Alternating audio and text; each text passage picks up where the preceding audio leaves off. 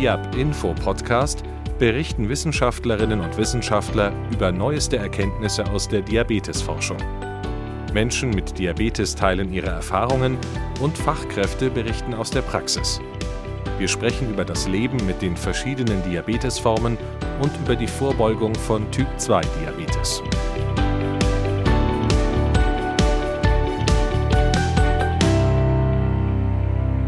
Herzlich willkommen zum Diab Info Podcast. Wir haben im Rahmen des Düsseldorfer Diabetestags mit Diabeteserkrankten über ihre unterschiedlichen Erfahrungen und den Umgang mit ihrer Krankheit gesprochen und herausgekommen sind vier sehr bunte Erfahrungsberichte, die wir von heute an auch auf Diab Info veröffentlichen wollen. Diesmal sind gleich zwei Interviewpartner bei uns zu Gast, Birgit Mang und Alexandra Schuld. Frau Mang ist Diabetesberaterin und Frau Schuld ist eine ihrer Patientinnen und über ihren gemeinsamen Weg, der zwischenzeitlich für Frau Schuld sogar ins Ausland ging, werden sie uns heute erzählen.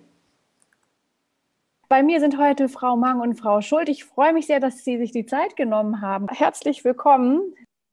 Hallo, danke schön.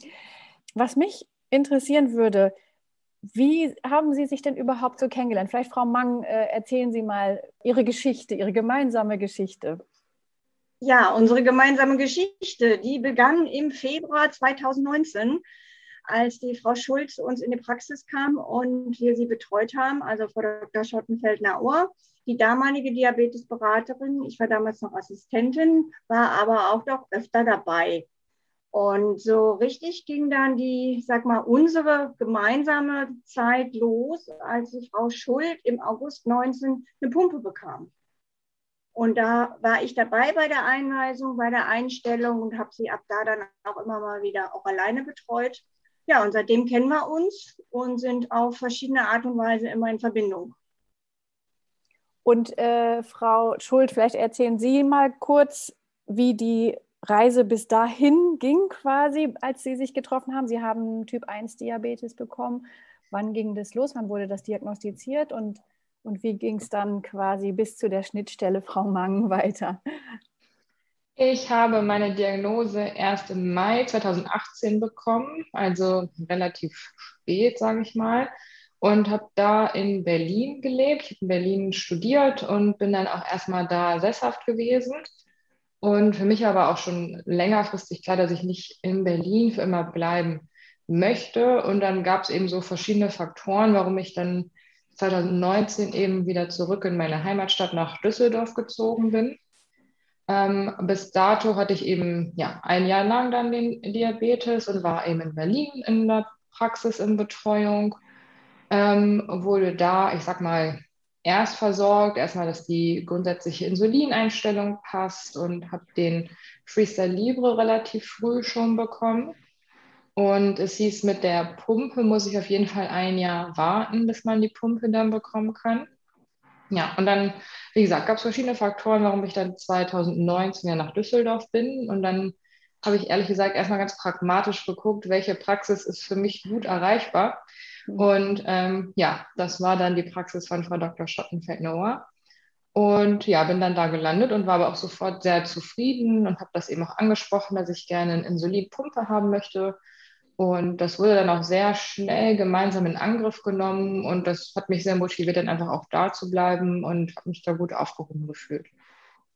Vielleicht können Sie auch beide nochmal so beschreiben, fangen wir mal mit Frau Mang auch an, ähm, wie so eine Zusammenarbeit dann aussieht, vom Erstkontakt angefangen bis heute. Ja gut, also zuerst mal ist dann die gründliche Anamnese, damit man die ganze Vorgeschichte kennt. Man guckt, ob sie Laborwerte mitbringt oder es wird das Labor noch gemacht. Erstgespräch ist dann natürlich erstmal bei der Ärztin. Und dann geht es eben weiter, was ist jetzt nötig, welche, wo liegt der Bedarf, erstmal die ganzen technischen Sachen auch. Eben, Frau Schuld kam schon mit dem Freestyle Libre, also mit dem Glukosesensor oder braucht sie noch irgendwie ein Blutzuckermessgerät? Wie sieht die Versorgung mit Insulin, mit Pens aus? Wie ist sie eingestellt? Dann natürlich die anderen Sachen. Funktioniert die Handhabung? Wie sind die Spritzstellen? Fußkontrolle? Also erstmal eine ganz gründliche Aufnahme oder Anamnese erstmal gucken, natürlich auch persönliches Gespräch. Man will ja auch gucken, wen hat man vor sich? Es ist ja ein mhm. Mensch. Es ist ja nicht irgendwie nur eine Krankheit, die vor einem sitzt, sondern da sitzt ein Mensch. Wie ist das ganze Umfeld? Ne, was macht sie beruflich? Was macht sie privat? Was hat sie für Hobbys? Und Da muss man dann auch gucken, eben halt hinsichtlich Therapie und eventuell auch die ganzen technischen Sachen, was würde dann entsprechend auch zu ihr passen. Muss einfach mhm. alles so stimmig sein. Mhm. So ein allgemeines Bild macht man sich dann erstmal. Ja, ne? genau. Und ähm, wahrscheinlich geht es dann auch nachher so ein bisschen mehr so in die Tiefe, wie ähm, geht derjenige oder diejenige mit der, mit der Erkrankung um? Wie, was gibt es für zusätzliche Belastungen? Wie kann man unterstützen? Das sind wahrscheinlich auch so Themen, ne, die so auf der psychologischen Ebene dann sind. Ne? Das gehört auf alle Fälle auch dazu, wie wird die Krankheit angenommen, weil viele jetzt, die auch der, als, mit der Erstdiagnose zu uns kommen, bei Frau Schul war es ja schon eine Weile her, die sind also auch erstmal, ja, die stehen da wie Ochs vom Berg, wie gehe ich damit um, was kommt jetzt auf mich zu mit dieser Krankheit. Da muss man eben halt auch gucken, sie motivieren, die Krankheit annehmen. Wie sieht es im Alltag aus und auch teilweise die Schuld nehmen. Ne? Viele haben, mhm. fühlen sich mhm. schuldig, dass sie jetzt einen Typ-1-Diabetes haben. Das ist ja absolut Blödsinn, aber vielen geht es so und auch die Angst nehmen, damit im Alltag klarzukommen. Es ist nämlich, das kann Frau Schulz sicherlich auch bestätigen, gar nicht mal so schwierig, damit klarzukommen. Mhm. So riesig ist die Einschränkung nicht. Ja. Ich habe leicht reden, ich habe kein Diabetes, aber so wie ich das im Laufe der Jahrzehnte halt von den Patienten und Patientinnen ja mitbekommen habe. Ja, Sie sind ja nah dran. Ging das äh, Ihnen auch so, Frau Schuld, dass, dass, das schon so die Hauptthemen waren, äh, dass man sich irgendwie erstmal die Schuld gegeben hat oder dass man gedacht hat, oh Gott, wie komme ich damit im Alltag klar? Waren das so die, die ersten großen Probleme oder beschreiben Sie das mal, wie Sie sich da gefühlt haben?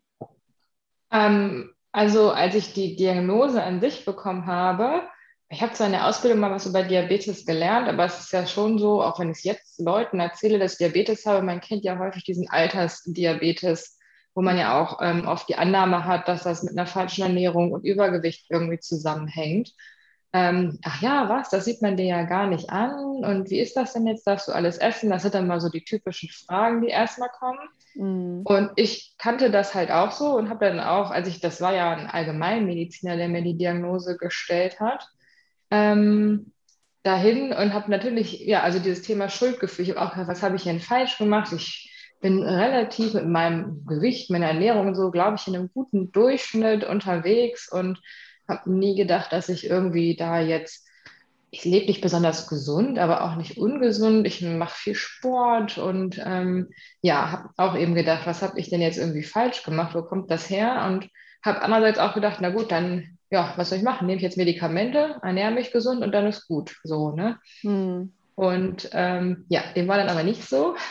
Das hat sich dann eben mit der Zeit so rausgestellt. Und ich muss sagen, das erste Jahr war für mich persönlich gar nicht so, also ich habe das gar nicht als so schlimm angesehen oder habe das so angenommen. Ich komme halt auch aus dem medizinischen Bereich beruflich. Ich bin Ergotherapeutin. Ich interessiere mich auch für solche Sachen. Das war da, glaube ich, auch so mein Vorteil, dass ich mich dann damit auch gerne auseinandersetze. Und ja, und das erste Jahr habe ich das einfach so angenommen. Es ist auch viel Arbeit im ersten Jahr, diese Grundeinstellung. Ne? Also mhm. im Krankenhaus selber wird man eben grundeingestellt und auf dem Weg nach Hause, als ich entlassen wurde, hatte ich für meine erste Unterzuckerung, weil mhm. man ganz andere Bewegungs- und Stressfaktoren auf einmal hat und dachte so, Gott, was ist das denn jetzt? Und ähm, ja, war auch noch nicht so richtig, richtig durch, bis ich dann 2019 eben in der neuen Praxis war. Und dann fing das eigentlich auch so erst so an mit der Pumpe, dass ich so realisiert habe, meine Güte, das bleibt ja irgendwie doch für immer. Ne? Und mhm. da muss man sich doch für immer mit auseinandersetzen. Und ähm, ja, habe mich dann aber auch, wie gesagt, eben da gut aufgenommen und beraten gefühlt in der Praxis und muss gerade zugeben, ich weiß gerade nicht mehr, wo die Frage so hingehen sollte. das war aber schon super beantwortet. Meine nächste Frage wäre nämlich jetzt anschließend gewesen, weil Sie es gerade auch so erwähnt haben. Ähm, die erste Unterzuckerung. Hatten Sie denn vorher gar nicht so heftige Symptome, dass Sie jetzt irgendwie sich eingeschränkt gefühlt haben? Nein, also ich glaube, im Nachhinein betrachtet hat sich das bei mir fast über drei Monate hingezogen mit der Symptomentwicklung ich war erst sehr müde. Ja, wo man sich immer so mhm. denkt, gut, ich habe die Diagnose, glaube ich, im Mai bekommen und ne, Dezember, Januar denkt man sich so, pff, ja, Müdigkeit, ne? Ähm, zu viel Stress, zu viel gearbeitet, so, ja, ja, genau. Ja, der Winter einfach, ne? mhm. ne? So. dann kam halt das mit dem vielen Durst hinzu, was ja auch ein, ein häufiges Symptom ist und dass man eben ähm, entsprechend häufig auch Harndrang hat, mhm. ähm, weil der Körper ja versucht, den überschüssigen Zucker im Blut eben durch das Wasserlassen wieder auszuscheiden. Mhm. Aber auch da habe ich dann immer gedacht, da hat man ja auch so Phasen, ich trinke, wie gesagt, morgens auch nur Kaffee und wenn man dann immer den Tag verteilt Durst hat, ne, da haben wir ja. noch Witze auf Arbeit drüber gemacht, so ein bisschen, ach, vielleicht hast du ja Diabetes, ne? Ach nee. Und dann waren eigentlich die zwei ausschlaggebenden Faktoren, dass ich irgendwann dann doch beim Sport immer gemerkt habe, ich bin damals regelmäßig Badminton spielen gegangen, einmal die Woche, zweimal die Woche sogar. Und habe da wirklich gemerkt, ich war nach einem Spiel einfach körperlich durch. Mhm. So richtig schlapp, konnte mein Schläger kaum noch irgendwie vernünftig hochhalten. Dachte schon, hä, das ist irgendwie, trainierst du, trainierst du, trainierst du, wirst immer schlechter.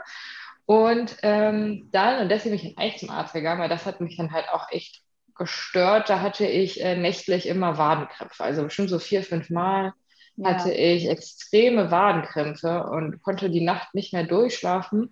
Und dann bin ich eigentlich erst zum Arzt gegangen und dachte so, hm, irgendwie, aber auch nicht das Paket hat mich so beschäftigt, sondern da waren es dann eher die Wadenkrämpfe, wo ich auch gesagt habe, irgendwas fehlt mir an Vitaminen oder so. Und ähm, mm. ja, und dann hatte er schon so Andeutungen gemacht, aber erstmal eine Blutuntersuchung, eine Woche später dann die Besprechung, ne, ganz in Ruhe, wie das immer so ist. Ja, und dann, als ich dann bei dem Kontrolltermin da war, meinte ich auch so, hat bei Ihnen noch niemals jemand Ihre Blutzucker untersucht? Der ist ja immens hoch. Ich so, nö. Hm. Warum auch? War ja. kein Dienst bisher und so weiter und so fort, ja. Okay, und so ist das dann rausgekommen. Also ähm, kann man ja eigentlich sagen, es ist total wichtig, dass man sich da den richtigen Arzt sucht, den Diabetologen, der eben auch die Diabetesberater an der Seite hat, dass man da gleich irgendwie gut aufgefangen wird. Ne? Weil äh, wenn ich das jetzt so höre, auch so von Ihnen beiden, äh, ist das ja schon so, dass das extrem wichtig ist, gerade am Anfang, oder? Ja, definitiv. Das ist auf ähm, alle Fälle sehr, sehr wichtig. genau, Frau Mang, jetzt dürfen Sie mal. ja, also erst nochmal zu dem Thema Allgemeinmediziner oder Diabetologe. Die Typ-1-Diabetiker kommen meistens relativ schnell zu den Diabetologen, weil die sind speziell ausgebildet. Jeder Diabetologe hat eine Diabetesassistentin mindestens. Die meisten haben natürlich eine Diabetesberaterin an der Seite, damit es auch Schwerpunktpraxis genannt sich nennen kann und man auch Typ 1 oder Menschen mit Typ 1 Diabetes betreuen kann. Und es ist ein, wirklich so, dass der Arzt die ganzen Feinheiten, da hatte der Arzt gar keine Zeit zu, sich mit Spritztechnik, mhm. mit Messsystem und allem zu, zu beschäftigen. Dafür sind wir da. Und äh, meistens sieht es wirklich so aus, wie Frau Schulter schon sagte, dass wir mehr Kontakt haben mit den Patienten als die Ärzte. Auch weil wir ja überwiegend die Schulung machen. Wir sehen uns einfach öfter. Ja. Und haben auch dadurch dann meistens ein ganz anderes Vertrauensverhältnis auch. Mhm. Wie oft ist der Kontakt jetzt heute noch? Ist bei Bedarf oder sagt man irgendwie auf jeden Fall trifft man sich einmal im Monat oder man telefoniert einmal die Woche? Können Sie das noch mal kurz sagen? Es ist so, dass normalerweise einmal im Quartal der äh, Labortermin ist und Arztkontakt oder Beraterin bei Bedarf dann natürlich öfter. Mhm. Ja, also das, wenn eine Schulung läuft, dann hat man sowieso zwölf Termine. Wenn man jetzt, wenn alles gut ist, alles bestens ist, dann trifft sich man sich wirklich nur einmal alle drei Monate. Und ansonsten bei Bedarf weiß Frau Schuld, wie sie mich erreichen kann, ist überhaupt kein Thema. Ich bin dann für sie da und dann funktioniert das auch sehr kurzfristig. Hm. Das ist eine gute Überleitung, weil es war ja jetzt auch so, Frau Schuld, Sie waren ja in, ähm, in den USA, richtig? Als Au-pair. In Kanada. In Kanada, so war es. Genau, ich musste kurz überlegen, wo war es jetzt nochmal genau? Ein Jahr lang. Ähm, da haben Sie dann quasi diese Betreuung so weitergeführt, dann per Zoom, also online, ne? Ja. Hat das für Sie genauso gut funktioniert? Wie war das Jahr für Sie? Erzählen Sie mal so ein bisschen. Was gab es Bedenken im Vorfeld? Das sind jetzt viele Fragen. Fangen Sie einfach irgendwo an. ähm, erstmal hatte ich keine großen Bedenken. Das hat sich dann erst so ein bisschen entwickelt, weil es tatsächlich von den Versorgern her an sich immer gar nicht so das Problem war, zu sagen, ich bekomme alles. Also äh, von vorne angefangen. Ich war neun Monate im Ausland, das heißt ja, es sind eigentlich äh, drei Quartale. Und die Versorgung mit ähm, Insulinpumpen und auch Sensormaterial und auch gegebenenfalls Insulin findet eigentlich auch in diesem Quartalsrhythmus statt, auch wenn man immer eine Jahresverordnung hat. Mhm. Und werden einem dann dementsprechend zugeschickt. Und ähm, es war dann halt so, dass ich gesagt habe, naja, die können, also erst war meine Überlegung, vielleicht können die das einfach nach Kanada schicken oder es ist ja ein großes Unternehmen jeweils und in Kanada gibt es ja auch Diabetes-Betroffene, dass man sagt, gut, ich nehme das vom kanadischen Versorger oder so.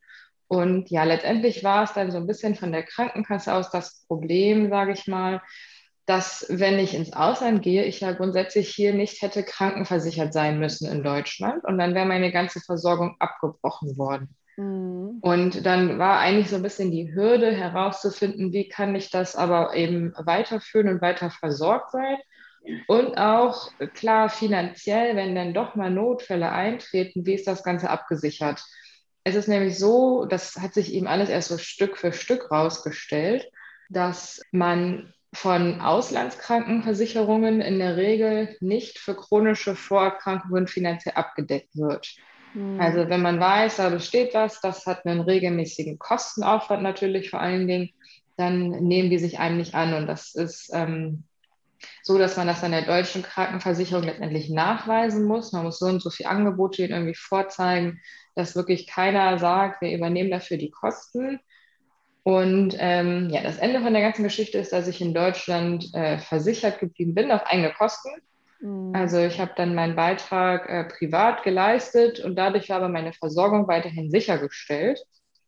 Und ähm, die Versorger an sich, also auch die Diabetologen oder die, ähm, von denen ich die Sensoren, die Pumpe bereitgestellt bekomme, ähm, das ist ja einmal ähm, der Expert und damals war es noch Freestyle, den ich hatte, die haben dann auch gesagt, die können mir den Jahresvorrat schicken. Die brauchen aber eben die entsprechende Verordnung dafür. Mhm. Und es war schon anders als am Anfang gedacht, ein langer Weg. Ja, aber am Ende hat sich Gott sei Dank eine Lösung gefunden. Aber manchmal habe ich mich gefühlt, als ob ich der einzige Mensch mit Typ 1 Diabetes bin, der irgendwie mal ins ja. Ausland möchte. Ja, ja, ja. Bürokratischer es, Aufwand. Ja, es wäre halt mhm. auch anders möglich gewesen. Im schlimmsten Fall hätte ich einfach alles privat zahlen müssen. Aber sowas muss mhm. man sich halt auch erstmal leisten können. Ne? Also die mhm, Pumpen, Klar. die Sensoren. In Kanada ist Insulin auch tatsächlich frei verkäuflich erwerbbar in okay. der Apotheke. Das war dann auch nochmal so ein Punkt, wo ich gesagt habe, gut, wenn alle Stricke reißen, Hauptsache ich bin Insulin versorgt, das ist das Wichtigste. Mhm. Ob jetzt über Pumpe oder über Pen, wie auch immer. Und ähm, ja, es war schon mehr Aufwand, als ich im Endeffekt, äh, als ich am Anfang vermutet hatte, muss ich sagen. Und vor Ort hat es dann gut funktioniert und auch mit der Beratung dann äh, durch die Frau Mang, dass Sie das so telefonisch quasi online gemacht haben, hat auch gut funktioniert. Ja, ich habe dann vor Ort ganz normal, was heißt ganz normal, ich habe da im Krankenhaus, meine Gastmutter war auch äh, zufälligerweise Ärztin in einem Krankenhaus, da habe ich mhm. dann meine zweimal waren dann die Quartalsuntersuchungen eben fällig, die Blutuntersuchung, die habe ich dann da durchführen lassen. Und das hat dann auch meine deutsche Krankenkasse mir im Nachhinein rückerstattet, ähm, was ich dafür zahlen musste, weil das sind ja sogenannte notwendige Untersuchungen. Äh, absehbar, dass ich quartalsweise das machen muss. Und dann hat die Kasse gesagt, wenn Sie versichert sind, dann übernehmen wir das auch.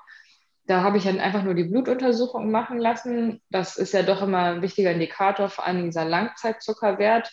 Wenn der stimmt, dann kann man eigentlich auch davon ausgehen, meine ich, Frau Mang, dass auch alles andere eigentlich in Ordnung ist und so war es dann auch. Ähm, ich habe dann einmal ähm, auffällige Nierenwerte gehabt, ähm, wobei das auch so ein Ausreißerwert sein kann. Und da hatte ich dann auch die Frau Mann kontaktiert und darum gebeten, ob wir irgendwie mal zusammenkommen können. Da meinte sie, ja klar, kein Problem.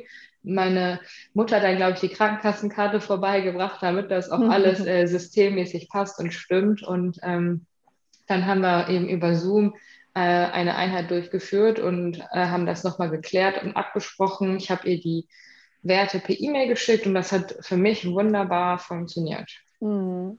Haben Sie das eigentlich häufiger, Frau Mang, dass Sie äh, auch Patienten im Ausland haben oder dass die mal ins Ausland gehen? Oder war das jetzt bei Frau Schuld das erste und einzige Mal? Also die Frau Schuld war bislang die erste und die einzige. Aber okay. ich fand auch, es hat, es hat wirklich gut geklappt im Vorfeld war ein Hin und Her mit den Verordnungen. Ich habe dann manchmal auch, jetzt kommt sie schon wieder. Was will sie denn jetzt schon wieder? Muss mal wieder was anders schreiben. Aber es hat geklappt. Ich weiß auch noch, wir haben noch rumgesammelt mit Freestyle Libre Sensoren und mit Omnipods. Einfach, was ist noch da vorrätig? Was können wir ihr einfach schon mal so mitgeben? Aber es hat funktioniert. Und ich kann mich auch erinnern, dass das PDM kaputt gegangen ist in Kanada. Das oh ja, das Und das war dann immer so schön. Ich saß dann hier abends vor dem Computer wurde schon langsam dunkel so ungefähr und bei ihr war Mittagszeit. Mhm. Und wenn sie dann noch erzählte, sie geht gleich zum Sport, dann habe ich so gedacht, wie Sport jetzt um die Uhrzeit, ne? bis ich dann doch mal immer so weiter gedacht habe, dass bei ihr ja erst mittags ist. Ich fand, wir haben das echt gut hingekriegt mit, ähm, mit E-Mails im Vorfeld und dann die Termine abgesprochen und dann eben halt die Videokonferenz. Also ich fand es war natürlich umso schöner, als sie dann wieder gesund da war. Klar, aber äh, schöne Erfahrungswerte auf beiden Seiten eigentlich. Ne? Also auf der einen Seite, Frau Schuld, dass man dann feststellt, dass doch alles irgendwie funktioniert, nachdem man die ganzen Hürden dann die bürokratischen hinter sich hatte. Ähm, und auf der anderen Seite dann ja auch, äh, Frau Mang, dass man irgendwie sieht, man kann auch einen Patienten begleiten, wenn er weit weg ist. Ne? Und das, ich meine, das, ist, das hat ja natürlich ja. Corona jetzt auch mit sich gebracht, dass man viel digital äh, gemacht hat und irgendwie sieht, es funktioniert auch. Ja, wir kommen also langsam zum Abschluss unseres Gesprächs. Ähm, gibt es noch von Ihrer Seite irgendwas, was Ihnen unter den Nägeln brennt, wo Sie sagen, das möchte ich unbedingt noch mal jemandem mitgeben? Also mir ist wirklich ganz wichtig, dass alle Menschen mit Typ 1, aber auch mit Typ 2 Diabetes wissen, man kann mit ganz wenigen oder eigentlich kaum Einschränkungen sein Leben weiterhin so leben. Man kann ins Ausland gehen, man kann seinen Sport treiben, man kann essen gehen. Ja, es ist nichts, was irgendwie verboten ist oder was nicht mehr geht. Man muss sich nur dem Ganzen ein bisschen anpassen. Und die, ich sage mal so, die Krankheit annehmen, nicht dagegen kämpfen, ich mhm. es nicht wahrhaben wollen sondern einfach, es ist jetzt so, ich habe die Krankheit, mich trifft keine Schuld, ich kann nichts dafür, ich habe in meinem Leben nichts falsch gemacht. Es ist einfach so. Und ich kann trotzdem noch mein Leben genießen und das auch in vollen Zügen. Und dann, wenn man diesen Wunsch hat, diesen Traum hat, ein Jahr ins Ausland oder neun Monate ins Ausland zu gehen, es funktioniert. Es ist mhm. alles gut. Genau. Und das ist immer so, dass ich auch versuche, meinen Patienten mitzugeben. Das ist wirklich jetzt nicht das Leben umkrempeln müssen oder sie müssen, sagen wir mal ganz, ganz deutlich merkt man das immer bei den älteren Ehepaaren, wo die Frau dann mitkommt, wenn der Mann den Typ 2 hat, muss ich jetzt für ihn extra kochen. Nein, hm. ein Mensch mit Diabetes kann das gleiche essen wie ein Mensch ohne Diabetes. Einfach so, es ist keine so gravierende Einschneidung wie bei manch anderen Krankheiten. Ja, das stimmt. Und Frau Schuld, gibt es bei Ihnen noch irgendwas? Jetzt äh, so nichts Konkretes, aber das war mir eben einfach nochmal wichtig zu betonen. Und das geht auch so in die Richtung, was Frau Mang sagt, ne, mit dem Diabetes Typ 1. Man hat auf jeden Fall ähm, immer etwas, um das man sich extra kümmern muss, um, auf das man extra aufpassen muss, sage ich mal. Es ist schon extra Arbeit, aber ähm, wenn man sich eben darum kümmert, so aus meiner Perspektive auch, dann finde ich auch, habe ich ein re relativ normales Leben. Es gibt immer Tage, wo man sich mal mehr darüber ärgert, sage ich mal, oder irgendwie vielleicht doch mal so einen Tag hat, wo man sagt, was ist denn heute los? Aber wenn man ähm, gut grundeingestellt ist, gut beraten ist, eben auch diabetologisch, finde ich auch, dass man eigentlich alle Möglichkeiten der Welt hat, alles zu machen. Und ähm, was für mich auch immer sehr beruhigend ist, gerade wenn jetzt auch irgendwie Patienten mal da sind und Nachfragen haben und man in den Austausch kommt, die Neudiabetes haben, dass die Technik ja einfach Gott sei Dank so weit fortgeschritten ist. Das ist auch was mich immer sehr beruhigt langfristig, dass man auch ähm, ja mal auch ohne super viel Aufwand im Vergleich zu früher das Ganze gut beobachten kann und regeln kann. Und ähm, ja, das sind so die Sachen, wo ich sagen will, das ist immer noch mal gut zu wissen. Ja, Super. Mir hat es total viel Spaß gemacht, mit Ihnen beiden zu sprechen. Ich fand, das war ein ganz nettes Gespräch und ein toller Austausch. Und ich sage schon mal vielen Dank äh, für die Zeit. Danke gleichfalls. Mir hat es auch viel Spaß gemacht. Es war schön, äh, Frau Schuld mal wieder zu sehen. Und ich fand das Gespräch auch sehr angenehm. Und ich hoffe, dass ja auch wirklich viele hören und auch davon profitieren werden. Ja, das sehe ich genauso. Also vielen Dank, dass ich überhaupt eingeladen wurde. Und das war total interessant, auch im Vorfeld mich damit nochmal zu beschäftigen, mit, damit auseinanderzusetzen. Das waren viele Fragen, die ich selber mir noch gar nicht so gestellt hatte. Und mhm. ja, auch wenn Nachfragen sind, irgendwie bei Zuhörern oder so, da bin ich auch immer offen für, dass ich irgendwie kontaktiert werde oder so, weil ich denke, der Austausch ist dann doch auch häufig auch mit Betroffenen das A und O, so Erfahrungswerte. Mhm. Und ähm, ja. Super. Danke für das Angebot. Dann äh, ein schönes Wochenende und äh, machen Sie es gut. Bis bald. Das war der Diab Info Podcast. Sollten Sie Fragen, Wünsche oder Anregungen haben, schreiben Sie uns gerne eine E-Mail an info@diabinfo.de.